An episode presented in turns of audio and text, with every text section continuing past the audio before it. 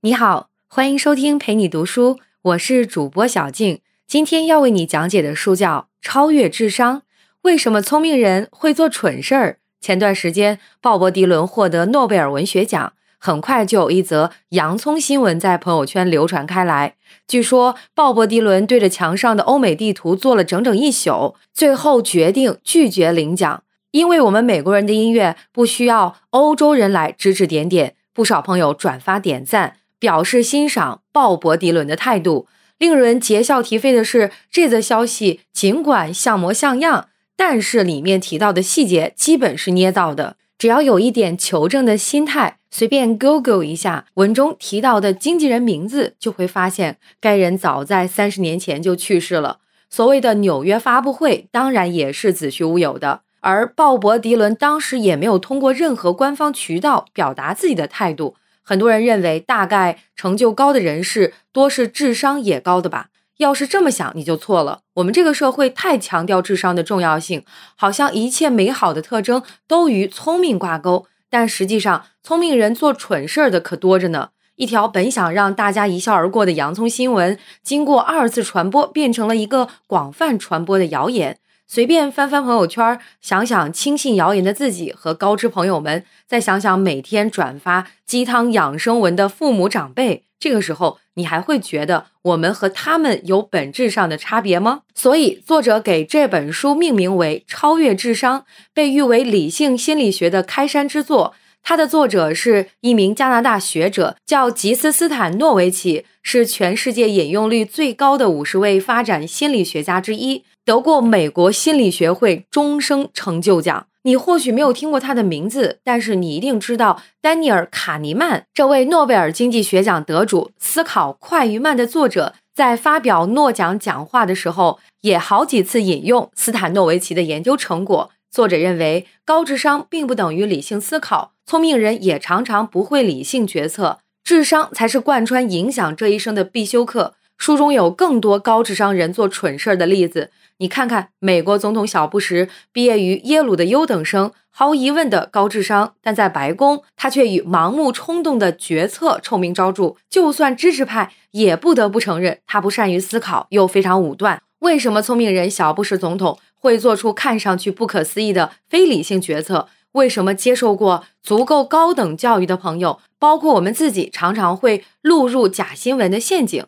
作者在这本书里提出了理商的概念。也就是理性思考的能力。为什么理商和智商没有必然的关系呢？你可以把我们的大脑想象成一台电脑，一台运行体验优良的电脑。除了自身硬件条件过硬，保证运行速度之外，还需要安装好用的软件。往大了说，更有操作系统；往小的说，就是各种绿色软件。人的智商就好比电脑自身的硬件条件，双核、多核处理器一定跑得比单核处理器快。对不对？智商也是这样，智商越高，运行速度越快。它影响的是大脑的运行速度，我们叫它算法心智。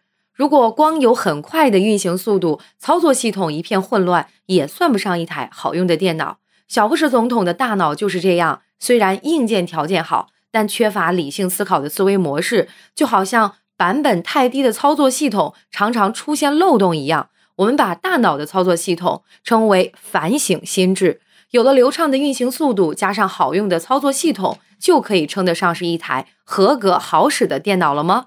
还差最后一步安装软件。想象一下，如果不小心安装了病毒软件，电脑速度再快也是白搭。这种情况就像是恐怖分子的大脑，运行速度越快，带来的危险就越可怕。我们把大脑里面安装的各种软件叫做心智程序。而那些病毒软件，我们叫它污化心智程序。所以回到刚才的问题，聪明人为什么也会做蠢事？一直以来，我们的社会过分注重电脑的运行速度，也就是智商，却忘记了健全良好的操作系统，安装绿色软件，也就是理商。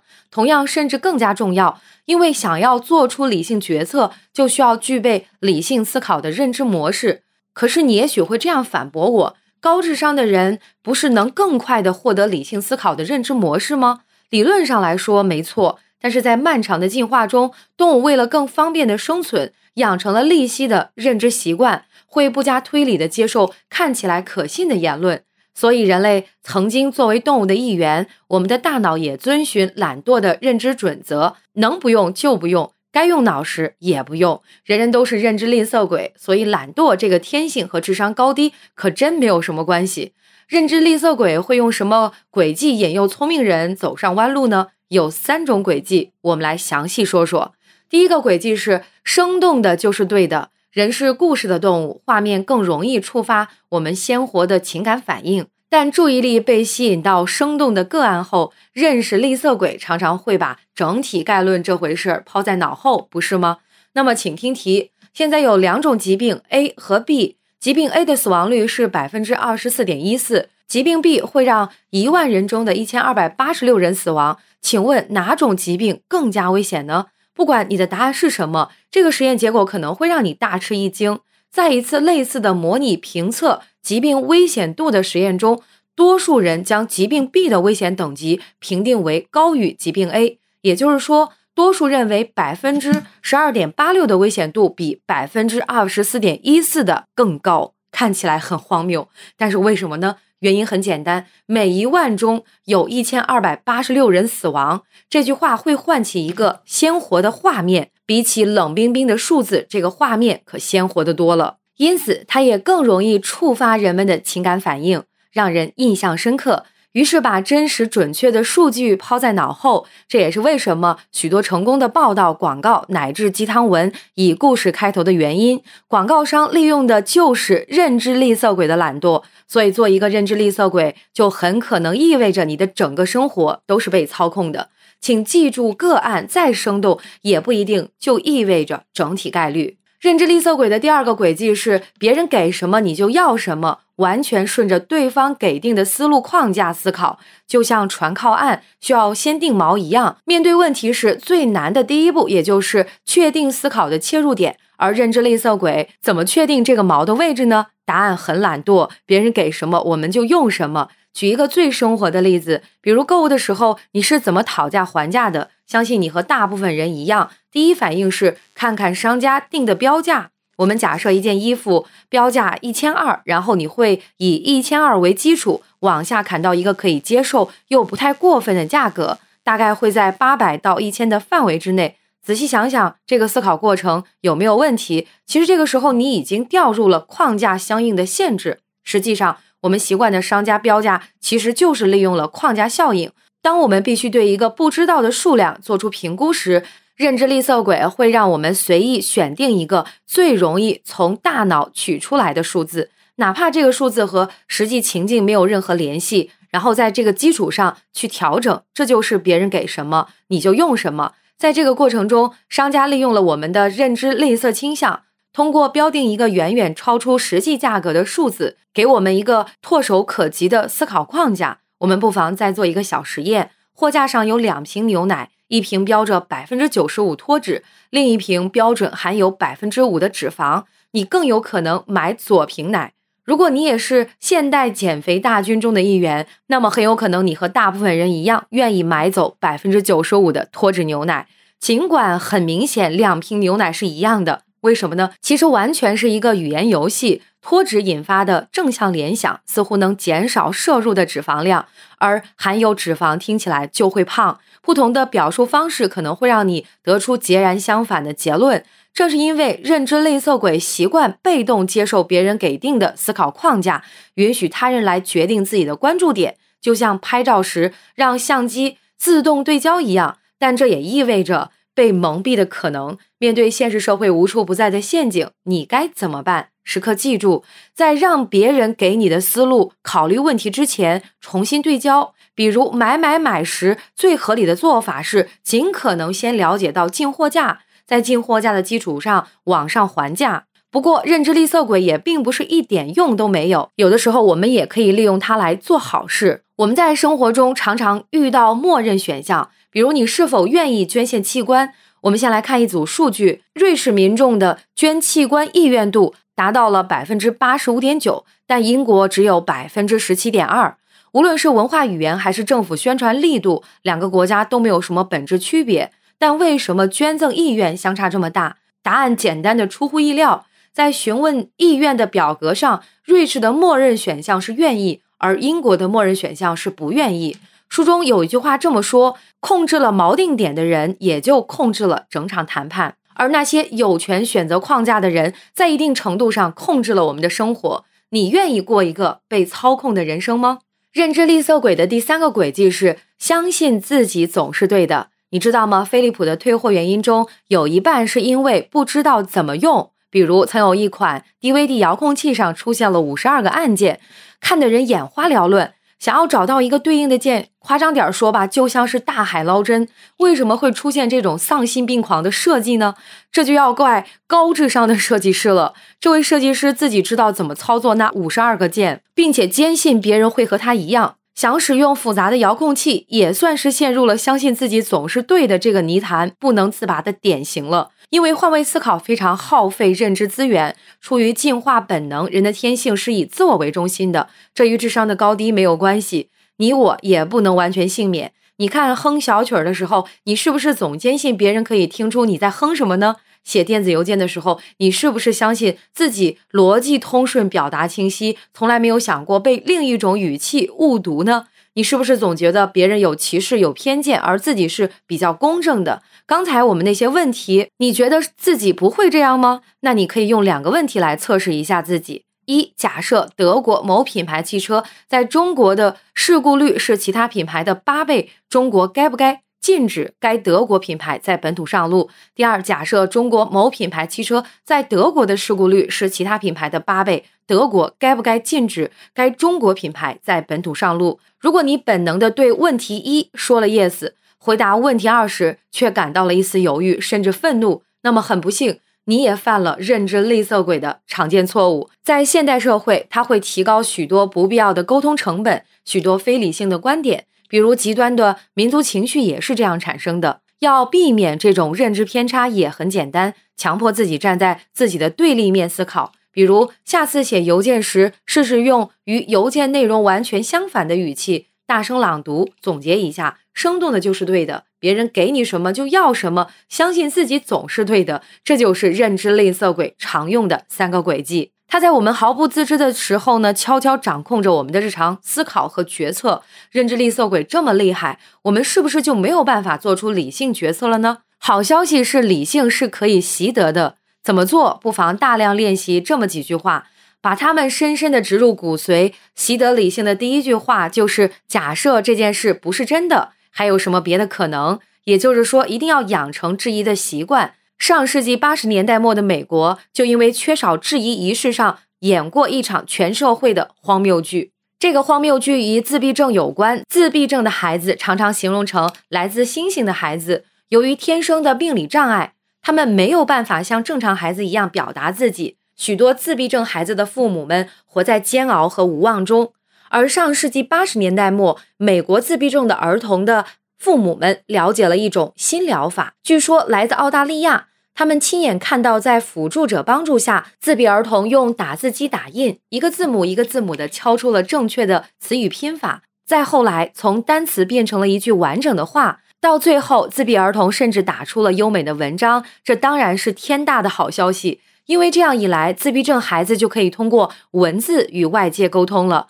于是，几乎整个社会都被卷入了这场新疗法的狂欢中。父母们欣喜若狂，媒体们协助宣传，临床医生开始借鉴研究。但当时没有人想过质疑。直到几年之后，行为科学研究者展开对这种新疗法的研究，才发现这是一场荒谬的悲剧。自闭孩子的打字是辅助者用触觉引导的，一旦辅助者走开，疗效就消失了。在这个案例中，几乎所有人、父母、媒体、医生都忘了问这些问题。如果新疗法是无效的，这种现象有多大可能依旧会出现？自闭症儿童能打字，还有什么别的可能性原因呢？记得中学数学课上学的反证法吗？请养成习惯，把所有未经证实的结论看作是假设，然后紧接着问自己：如果这个假设不成立，相关现象依旧出现的概率有多大？会因为哪些其他的可能呢？习得理性的第二句话是：这个概率上有没有错？曾经一名叫塞利·克拉克的英国母亲被捕入狱，罪名是谋杀自己的两个亲生婴儿。尽管在法庭上，这位律师母亲极力为自己辩护，解释说婴儿的死亡是摇篮猝死症带来的，试图证明自己的清白。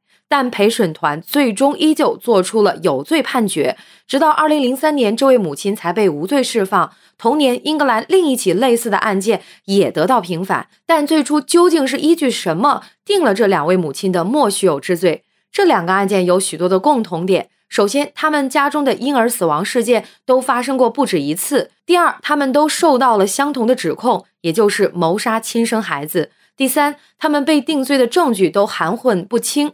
最后，最关键的是，这两起案件里出庭作证的专家是同一名儿科医生。根据这名医生的推测，两位母亲都患有代理型孟乔森综合症。有这种综合症的母亲会让健康的子女接受没有必要的医学治疗，是一种很残忍的儿童虐待方式。但最打动陪审团的是儿科医生出示的一个数据：医生作证同一个家庭两个婴儿都死于摇篮猝死症的概率是七千三百万分之一。这个数字让陪审团印象深刻。如此小的概率，那么除非人为伤害，这种事几乎不可能自然发生。但是法官、陪审团、专家、证人都忽略了一个问题：七千三百万分之一这个数字是怎么来的？实际上，儿科医生只是把发生一次摇篮猝死症的概率简单平方，却忽略了一个基本运算法则。只有当两起事件完全独立时，才可以使用简单相乘的算法。然而，同一家庭猝死的两个婴儿共享很多基因和环境因素，所以同一家庭中出现两次婴儿猝死症的概率会很高。